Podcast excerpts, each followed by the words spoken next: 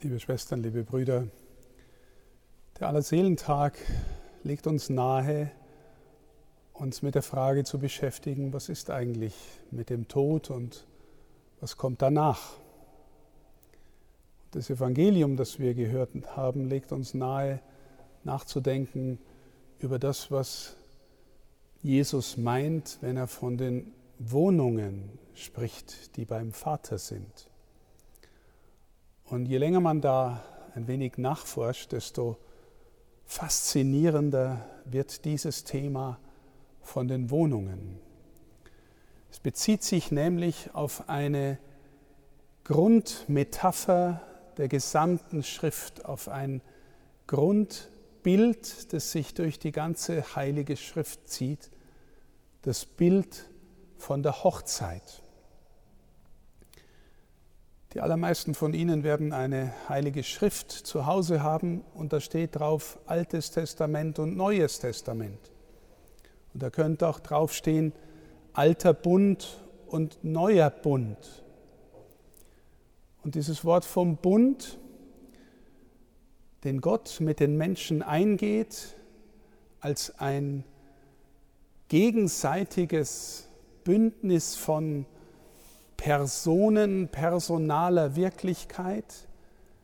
Dieser Bund wird in den tiefsten Bildern, die in der Schrift immer wieder auftauchen, mit dem Bild von der Hochzeit beschrieben oder aufgelöst.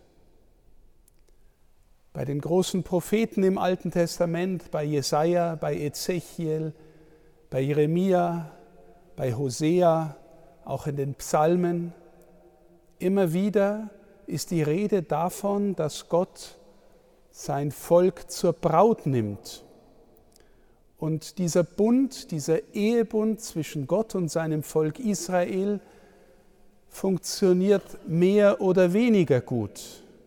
Denn wenn Israel untreu wird, dann ist die Braut auf einmal auch die Hure, die Dirne, die sich anderen Mächten an den Hals wirft oder gegen Geld und Macht den eigentlichen Bund mit ihrem Gott verrät.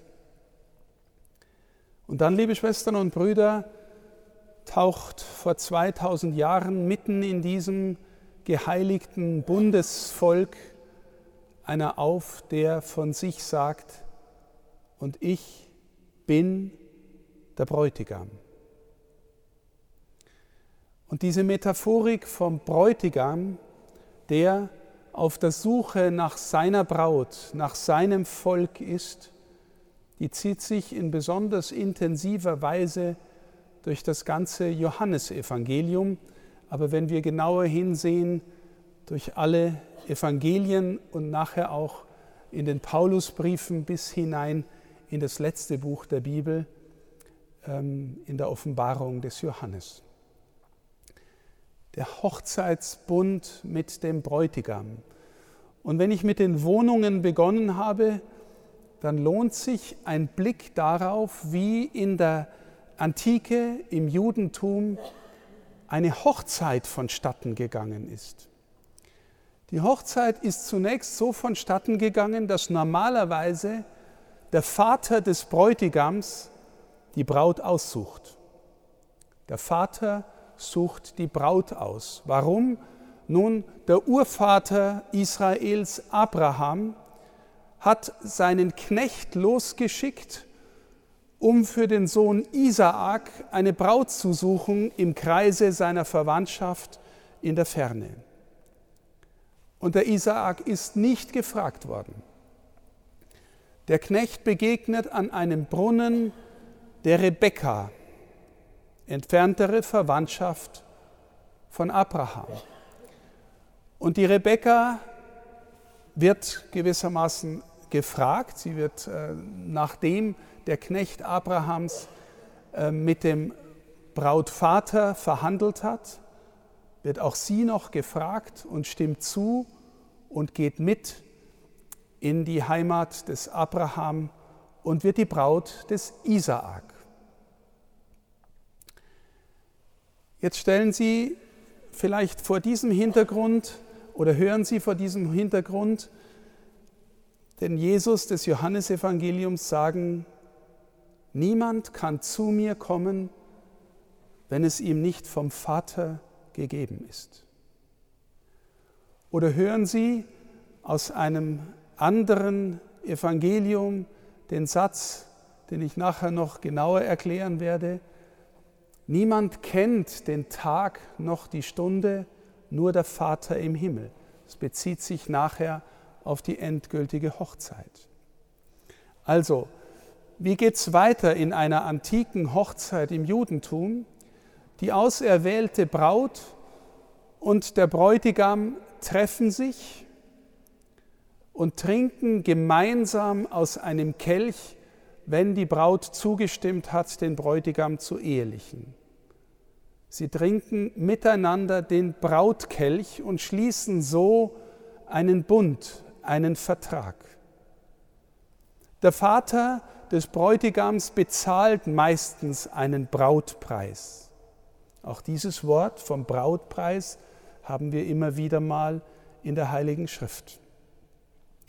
Nachdem dieser erste Vertrag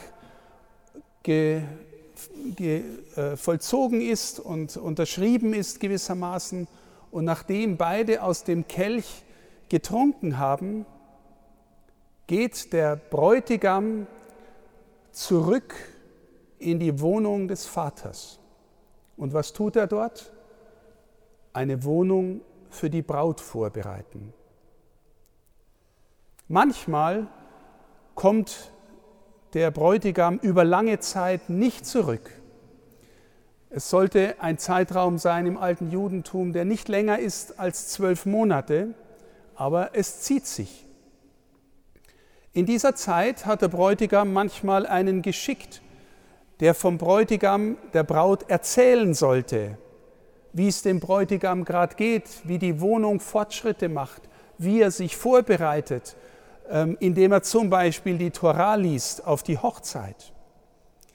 Die Braut bekommt dies erzählt vom Boten des Bräutigam, damit sie getröstet sei, damit sie äh, in die Freude findet oder in der Freude bleibt, damit sie treu bleiben kann, auch in Versuchungen.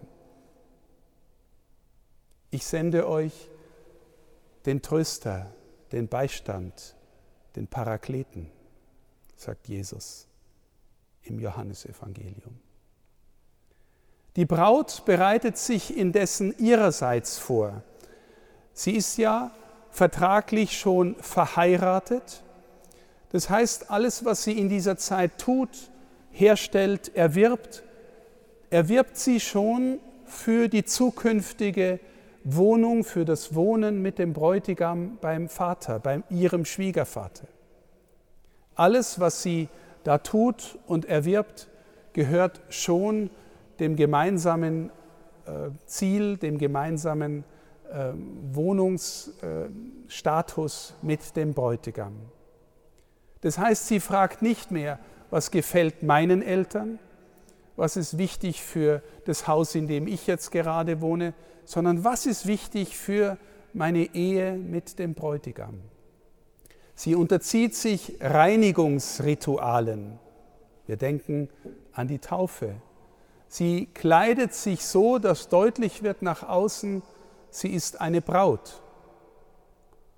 Das heißt, sie ist nicht mehr für alle anderen oder für alles andere zu haben. Und irgendwann, und den Zeitpunkt legt der Vater fest, Irgendwann, wenn dann alles fertig ist und bereitet ist und der Vater sagt, und jetzt geh und hol die Braut, dann darf der Bräutigam gehen und die Braut nach Hause holen. Ich gehe zu meinem Vater und werde dort eine Wohnung für euch vorbereiten.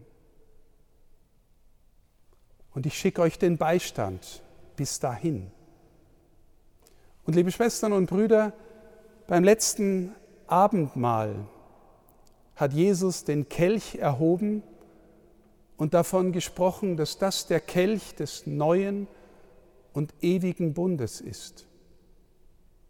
Und er hat im Matthäusevangelium davon gesprochen, dass er von diesem Kelch nicht mehr trinken wird, bis dahin, dass er mit den, mit den Seinen den Kelch im Reich Gottes trinken wird.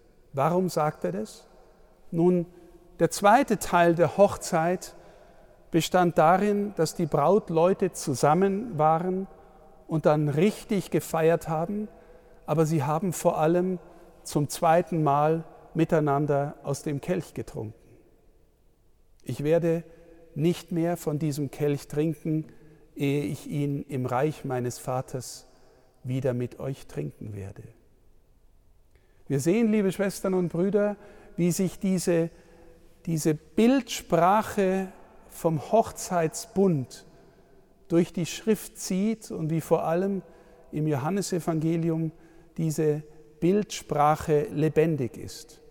Wenn wir hier heilige Messe feiern, Sie haben alle schon mal gehört, wenn der Priester die Hostie hochhält und einlädt, äh, die eigenen äh, auf das Lamm Gottes zu sehen, dann kann er danach auch sagen, es gibt mehrere Möglichkeiten, etwas zu sagen, aber er kann auch sagen, selig die zum Hochzeitsmahl des Lammes geladen sind. In der Offenbarung des Johannes ist die, das Ende, die Vereinigung, das Hochzeitsmahl des Lammes mit dem Bräutigam.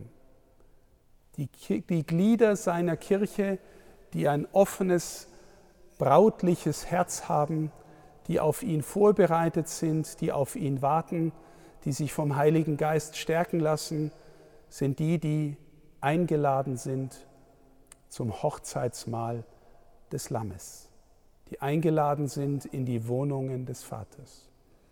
Und liebe Schwestern und Brüder, heute beten wir für alle, die uns vorausgegangen sind. Und wir alle haben für die meisten unserer Verstorbenen, vielleicht so wie wir es auch von uns selber erahnen, den Eindruck, die sind vielleicht noch nicht so vorbereitet gegangen, dass sie schon eingeladen sind in die volle Hochzeitsfeier, dass sie sich erst noch besser vorbereiten müssen, dass es da noch Reinigung braucht, dass es da noch gewissermaßen das schöne weiße Gewand braucht, das Brautkleid braucht, dass sie vielleicht noch von manchen Dingen innerlich loskommen müssen, die nicht für den Bräutigam bestimmt waren, die uns aber wichtiger waren oder ihnen wichtiger waren und sind. Und da glaubt die Kirche, seit sie unterwegs ist, auf den Herrn hin, dass das Gebet, dass das Opfer, dass die Tat der Liebe immer sich auf alle ausstreckt. Jesus hat, wenn er von seiner Braut spricht, auch manchmal das Bild vom Leib, vom Leib Christi oder besser Paulus hat dieses Bild. Die Braut ist die eine, die aus vielen Gliedern besteht, die aber alle zusammengehören und wo einer dem anderen helfen kann, den Weg weiterzugehen. Und wir glauben, dass wir vor allem unseren Verstorbenen helfen können auf ihrem Unterwegssein hin zu den Wohnungen des Vaters. Und ganz wichtig ist mir noch zu sagen, die Wohnungen des Vaters sind für alle die offen, die, von denen wir glauben, dass sie an einem Ort sind oder besser in einem Zustand sind, wo sie noch der Reinigung bedürfen. Das heißt, dieser Zustand ist Teil des Himmels und nicht Teil der Verlorenheit. Wir beten für alle unsere Lieben, dass sie heimgeholt werden, dass es bald Zeit ist, möglichst bald Zeit ist, dass der Bräutigam sie abholen und nach Hause führen kann und dass sie dann teilnehmen können am Hochzeitsmahl des Bräutigams mit seiner Kirche. Und wir beten zugleich füreinander und für uns alle, dass wir in diese Vollendung gelangen. Amen.